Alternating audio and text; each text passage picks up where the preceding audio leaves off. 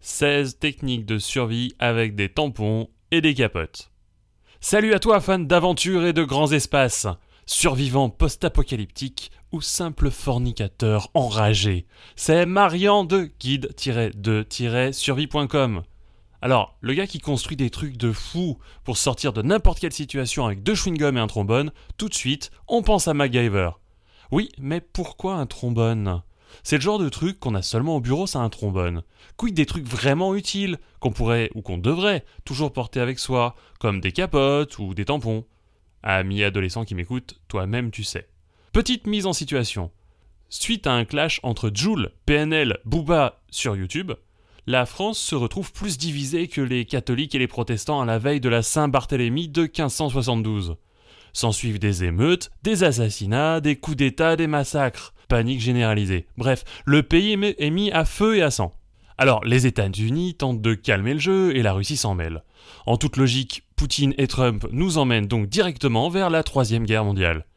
Moi je dis que c'est bien fait, on n'avait qu'à pas écouter de la musique de merde. Enfin voilà, paf, c'est l'apocalypse nucléaire.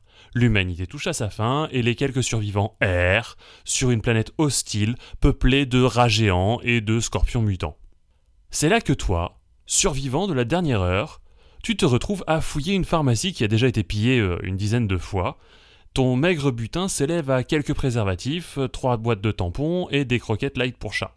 Ouais, on vendait vraiment n'importe quoi dans les pharmacies en 2018. Mais pour toi qui as déjà écouté mes émissions, c'est un super butin.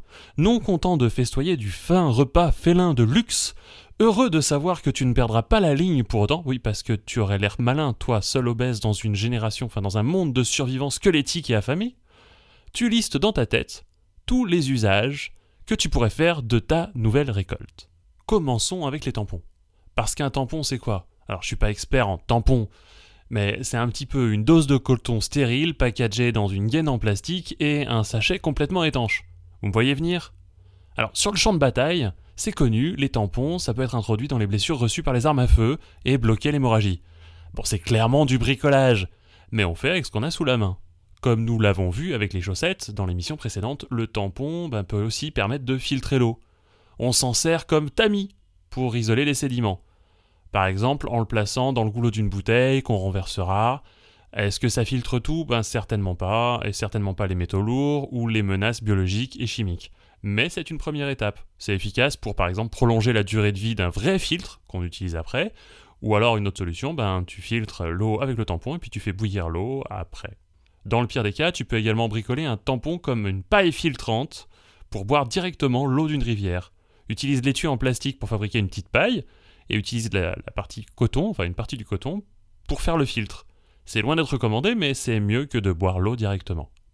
Encore mieux que les chaussettes de la semaine dernière, la fibre en coton du tampon ben, peut te permettre euh, peut-être d'un immense secours comme allume-feu dans une civilisation sans papier. Ami citadin, quand tu auras brûlé tous tes billets de banque pour aider à faire tes feux de camp, tu comprendras ce que je veux dire. Quatrième solution, tu peux bricoler une bougie de fortune avec la ficelle du tampon. Tu tremperas cette dernière dans un petit récipient plein de graisse animale, ensuite tu fais ressortir une partie de la ficelle, et voilà, tu as une mèche. Résultat, t'as une bougie. Toujours avec la même petite ficelle, tu peux également réaliser euh, du petit bricolage, comme par exemple construire des pièges pour les petits animaux, si tu sais faire. Tu te rappelles que le sachet plastique euh, est étanche? Il pourra te servir efficacement pour stocker des petits éléments qui ne doivent pas ou jamais être mouillés, comme des allumettes par exemple.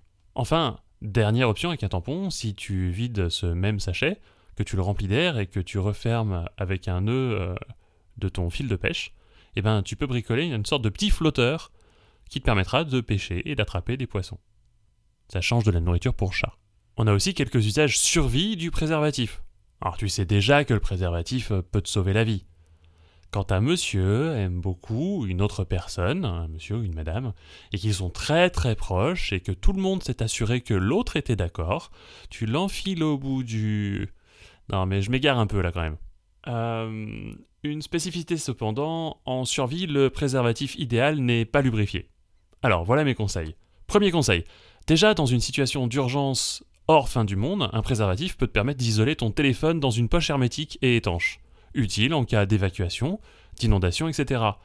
Et en cas de fin du monde, un préservatif déroulé peut toujours te permettre d'isoler autre chose. Bien sûr, il faudra faire un nœud au bout pour l'étanchéifier correctement. Conseil numéro 2, tu peux donc stocker des allumes-feu ou des allumettes dans ton préservatif pour les tenir au sec. Conseil numéro 3, malgré sa toute petite taille, un préservatif peut permettre de transporter beaucoup d'eau en cas de besoin. Astuce, placer le préservatif dans une chaussette limitera peut-être sa contenance, mais permettra de la protéger, de le protéger, et tu pourras l'utiliser avec un petit bâton pour enrouler l'ouverture et euh, fermer le préservatif. Voilà, tu t'es bricolé une petite gourde. Et pour ceux qui se demandent suite à l'émission de la semaine dernière, non, je ne suis pas fétichiste des pieds. Conseil numéro 4, de l'eau dans un réceptacle translucide, ça fait une super lentille. Et qu'est-ce qu'on peut faire par grand soleil avec une lentille? Du feu La lentille concentre les rayons du soleil en un seul point, un morceau de coton détaché d'un tampon par exemple, et avec un peu de patience, la chaleur fera le reste. Conseil numéro 5, attacher entre eux, plusieurs préservatifs peuvent faire un élastique, par exemple pour un lance-pierre rudimentaire, de quoi chasser les écureuils et les pigeons. J'ai parlé tout à l'heure des cafards géants, il paraît que leur chair est très bonne pour la santé. Pour des gestes de premier secours, deux préservatifs peuvent faire office de gants de fortune et éviter toute contamination. Le bouchon de ta gourde a disparu? Pas de problème, tu peux le remplacer avec un préservatif. Conseil numéro 8, un peu d'air dans un préservatif déroulé, un nœud, ça y est, tu as un flotteur pour la pêche. Enfin un autre, parce que t'en avais déjà un tout à l'heure avec le sachet du tampon. Sinon, un préservatif non lubrifié brûle très bien, donc tu peux t'en servir pour faire du feu, enfin comme allume-feu. Par contre, ne respire pas la fumée, elle est vraiment toxique. Voilà, c'était mon dernier conseil. C'était Marian, de guide-2-survie.com, comme euh, guide de survie, mais avec des tirets au milieu, quoi. Bien sûr, tu peux aussi me suivre sur Facebook, guide de survie GDS. C'est les initiales.